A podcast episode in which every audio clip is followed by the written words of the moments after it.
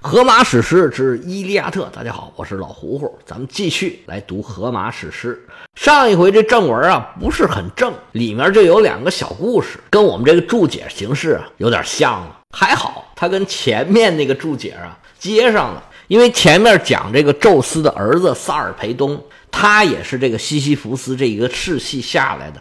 前面那个打仗的萨尔培东和后面这个讲故事的格劳科斯啊，俩人属于一个世系，俩人是表兄弟。所以当时讲西西弗斯的时候，我也是有意的讲到这儿，然后呢，跟后面的伯乐罗峰俩人的故事啊能连起来。但是因为上回呢，我说这个宙斯的儿子和孙子这个故事，因为西西弗斯的故事太长了，这伯儿子孙子故事就没讲完。结果就又出现了一个坑。我们之前那个大坑呢是七雄攻特拜，我们现在刚刚讲到俄狄浦斯还没进城呢，那七雄啊都还没出生呢。这回可倒好，又挖一个坑。而今天讲完这个孙子的故事，又会再挖一个大坑，这坑还挺大的。是什么坑呢？待会儿我们讲完了再说。上回讲西西弗斯啊，讲的我是非常的感慨。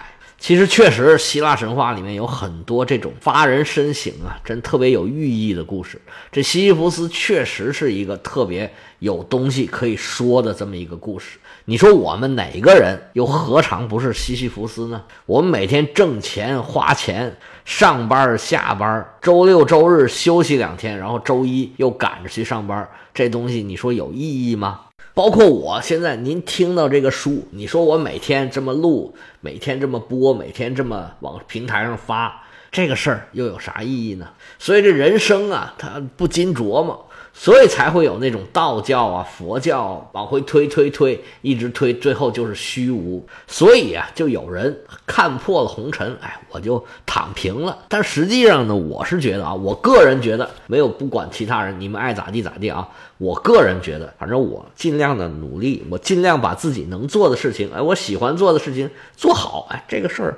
我就觉得它有意义，哎，你至于它真的有没有意义，我都不在乎。就比如说我这个书，你爱听，哎，有人听，我就觉得很好。至于说是不是能多少万的粉丝，这个东西，说实在，我真的不在乎。嗯，不对，哎，我还挺在乎的。最近一段时间啊，在喜马拉雅上每天涨一个粉丝，这很搞笑，基本上就是平均一天一个。有的时候这天涨俩呀，第二天就没有，不知道是他故意的还是碰巧了。我每看见涨一个粉丝的时候呢，哎，我就很高兴，因为我讲这东西确实不是很多人感兴趣的东西。如果有人能喜欢，那我自然是非常高兴的。但就算是喜欢的人不是很多，听的人啊也不算多，我也会继续做下去。我自己心里很清楚，我这东西呢是什么水平的，有多大价值，能留下这样的东西，我觉得对我来说是很幸福的一件事情。其实有关这个西西弗斯的故事啊，我这个感慨还挺多的。在您听到这期节目之前，其实呢，我录了整整一期的闲篇儿，就是关于西西弗斯这故事，我个人的一些感慨，因为有自己的很多经历，自己的很多想法在里面。哎，我想跟大家没什么关系，也就干脆啊就把那个删了，我也就没留着。行了，感慨就发到这儿，咱们继续回来讲故事。首先还是老规矩，咱们解释几个在正文里面出现的词儿。我们先讲一讲啊，第一个小故事里面出现的这个主人公，这个我的译本里面译成鲁库尔戈斯，但是我们这里比较多的译法呢是把这把它译成吕库尔戈斯。这个人的故事啊，在上一回是讲的很清楚了。但是这个名字啊，我要好好说一下。在历史上啊，特别有名的这个吕库尔戈斯呢，他的译法一般会被译成吕库古或者叫莱库古，他跟这个吕库尔戈斯的拼法是一模一样的，可以说啊，就是这个名字。这个最出名的吕库尔戈斯或者叫吕库古，是斯巴达的，算是国父吧。大家如果有兴趣听希腊历史的话。在讲斯巴达的时候啊，我花了最大的一个篇幅来讲吕库古。斯巴达的吕库古呢，可以说是斯巴达的立法者，他是创立了斯巴达的整套制度。而有了这套制度以后，斯巴达呢才是先其他的城邦一步，在希腊的各城邦里面啊脱颖而出，可以说是在斯巴达的历史上，也在整个古希腊的历史上。是非常重要的一个人物。吕库古或者叫做吕库尔戈斯，或者叫做鲁库尔戈斯，这个名字啊，不是一个很标准的希腊名字，多多少少啊带着一点蛮族的气息。因为我们这书里面这个莱库尔戈斯，或者叫吕库尔戈斯，或者叫鲁库尔戈斯，这个人呢是色雷斯的国王。色雷斯当时呢是在希腊的北方，比马其顿呢还要再往东往北一点。在希腊人看来呢，他们就是比较蛮族的了，所以这个名字啊是跟狼有很大的关系。哪个文明人会给自己起名叫狼呢？是吧？而斯巴达呢是个特别讲究狼性文化的这么一个地方，而且呢，组成斯巴达的这个多利亚人也是比较凶狠的。他们来到希腊半岛的时间也是比较晚的。后来那个特别能战斗。武力特别强的斯巴达，跟现在我们讲的这个斯巴达，就是海伦所在的那个国家，已经不是同样一个政权了。后来的斯巴达人呢，都是比较被当时的希腊人称作比较野蛮的多利亚人组成的。至于多利亚人到底是怎么取得政权的，这个历史细节到底是什么样的？现在呀，已经是搞不清楚了。总之，这斯巴达人呢，在整个希腊半岛上是比较另类的一个国家。不过，希腊文化呢是丰富多彩，什么样的都有。出斯巴达这么一个奇葩呢，也不算新鲜。而在斯巴达出现吕库古或者我们称吕库尔戈斯这样的名字，哎，也是比较正常的吧？因为斯巴达人就很狠呐。他给自己起名叫狼，很符合他们这个调性。希腊语的狼读作 likos，吕库尔戈斯读作 likogos，这个词根是完全一模一样。因为这个名字呢有这么一个特别特别重要的人，所以我特别把这个名字啊拿出来说一下。希腊人啊起希腊神话里面的名字是非常普遍的，而他们重名呢又重的很厉害。不过希腊还算好的，它毕竟有这么多神仙，有这么多神话嘛，它取这么多名字呢，重名的机会啊，相对没有那么多，因为毕竟它神仙很多嘛。你像罗马，它这重名的就特别多。据说呀，罗马人一共就二十四个名字，男的女的加一块一共就这么多。因为阴性阳性嘛，它这个名字字根是一样的，这个表现的读法或者拼法。有点不同，比如说凯撒叫克劳迪乌斯，他们家这女的呢就都叫克劳迪亚。不过呢，要看西方的这些书啊，一定要把他们的名字给搞清楚，要不然这书你真是很难读的。这个是中国人读书里面很大的一个障碍。那么搞清楚他们到底是怎么起名的，这个是一个把这件事搞清的一个捷径。这名字咱就说到这儿，下一个词儿呢是关于狄俄尼索斯的。狄俄尼索斯是酒神，哎呀，他的故事也很多。这个又来了一个坑，咱们今天呢应该是没有时间讲了，下次什么时候讲呢？再看吧。原文里面有个词儿叫做努萨山岗，这努萨山呢是一个山脉，据说是在优卑亚岛上。优卑亚呢就是雅典旁边的那一个紧贴着大陆，呃，紧贴着半岛吧，相当于是雅典这个雅阿提卡半岛的右边，这是东边。最近的一个大岛，面积很大，它是爱琴海上仅次于克里特岛的这个大岛。据说呢，这个就是狄俄尼索斯的故乡，所以原文里呢有把他赶下努萨山港，赶到海里的这个一个说法。名词解释就解释到这里，下面我们要讲的就是宙斯的孙子赫拉克勒斯的儿子，名字叫特勒波勒摩斯。赫拉克勒斯的故事也是单独一个故事线。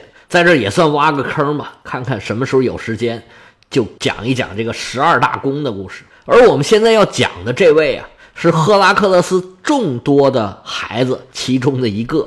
是赫拉克勒斯完成了十二大功之后，他又攻下了厄费拉。厄费拉呢是离科林斯很近的一个国家，有的时候呢把科林斯也称作厄费拉。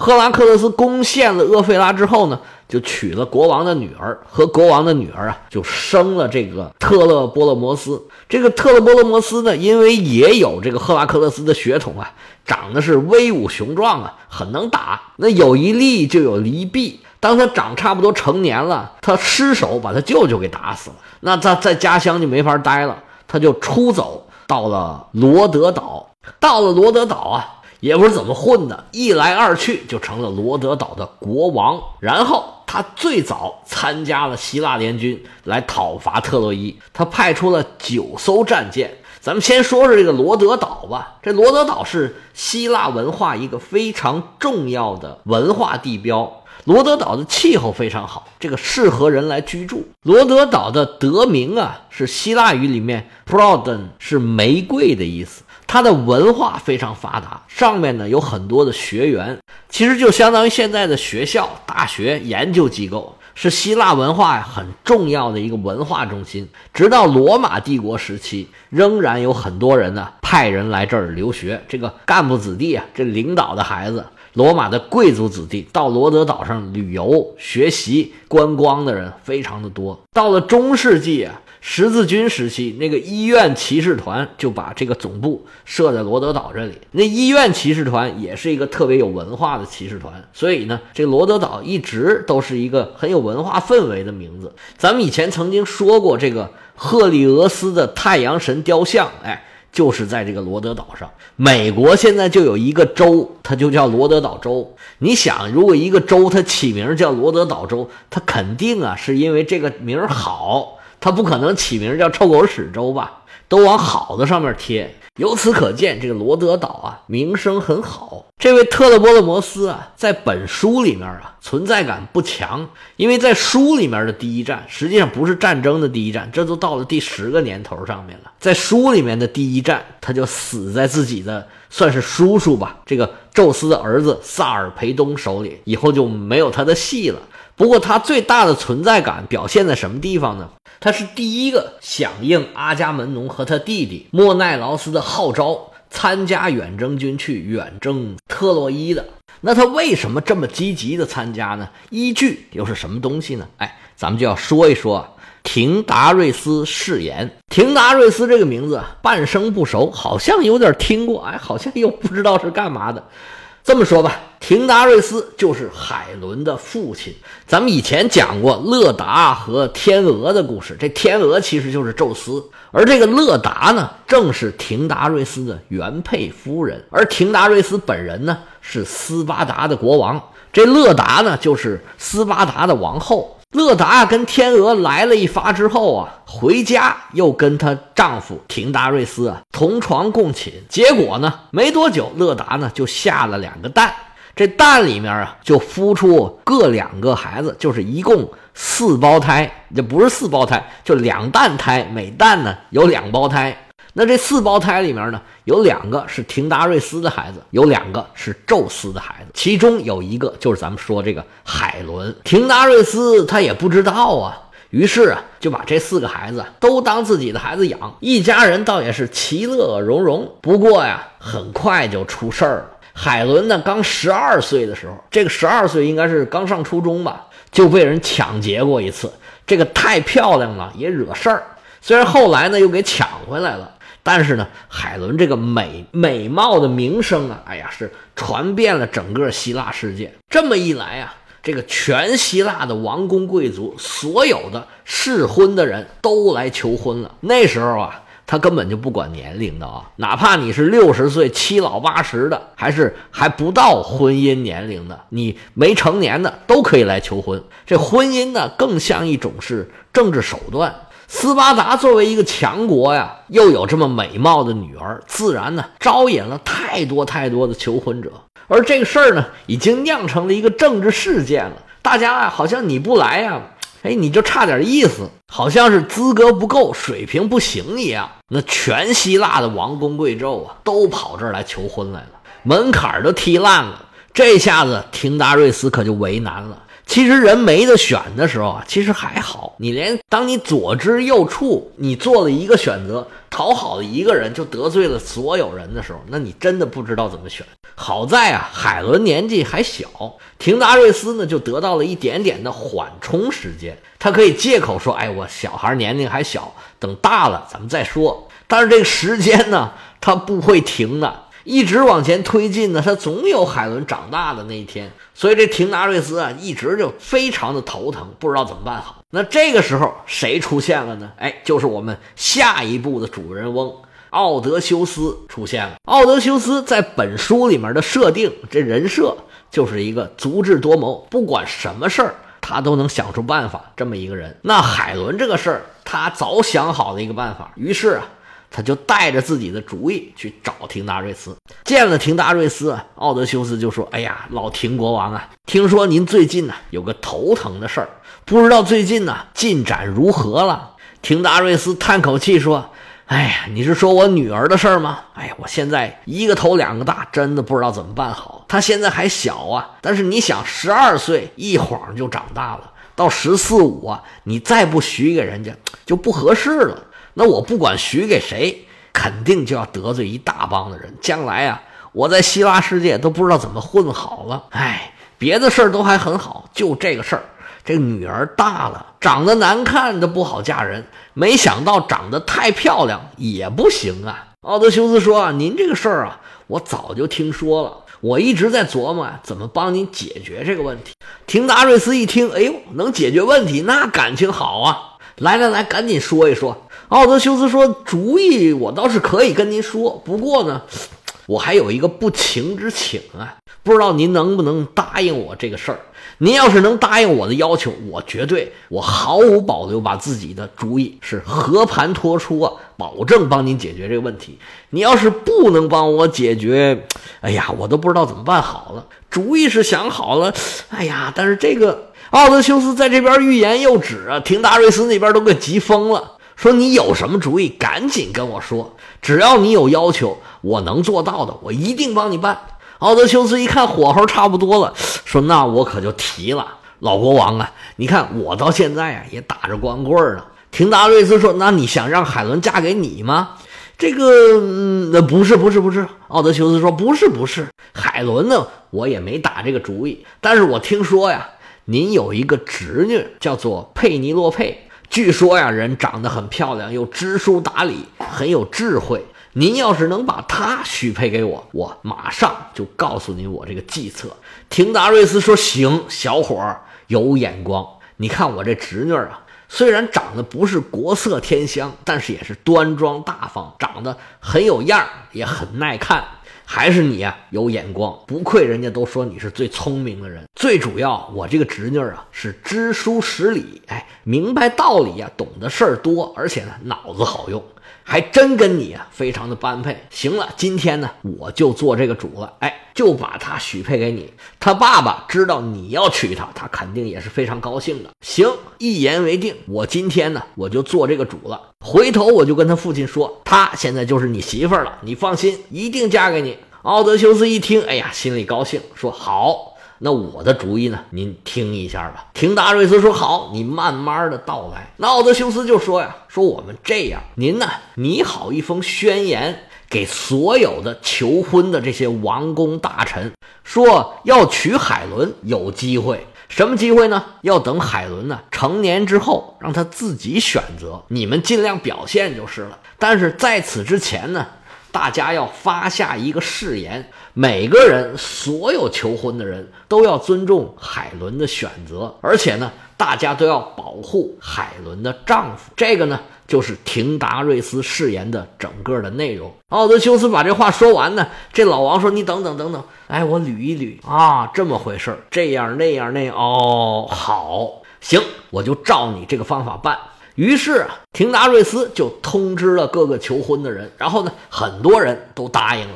毕竟答应完就可以有机会了。天下第一美女，谁不想娶呀？而正是由于这个誓言，在后来啊，海伦被劫走的时候，大家才依据这个誓言的内容说，大家要一起保护海伦的丈夫。这海伦丈夫是谁啊？就是莫奈劳斯嘛。于是才有了特洛伊战争。而我们讲的这个罗德岛的国王特勒波勒摩斯，就是赫拉克勒斯的儿子，宙斯的孙子，当时正是众多求婚者。其中的一员，那么他是第一个响应廷达瑞斯誓言、第一个出兵特洛伊的希腊联盟的成员。行了，这个孙子的故事就讲到这儿吧。下回要讲战场上这个故事会开完之后，不知道会打成什么样，我们下回啊接着说。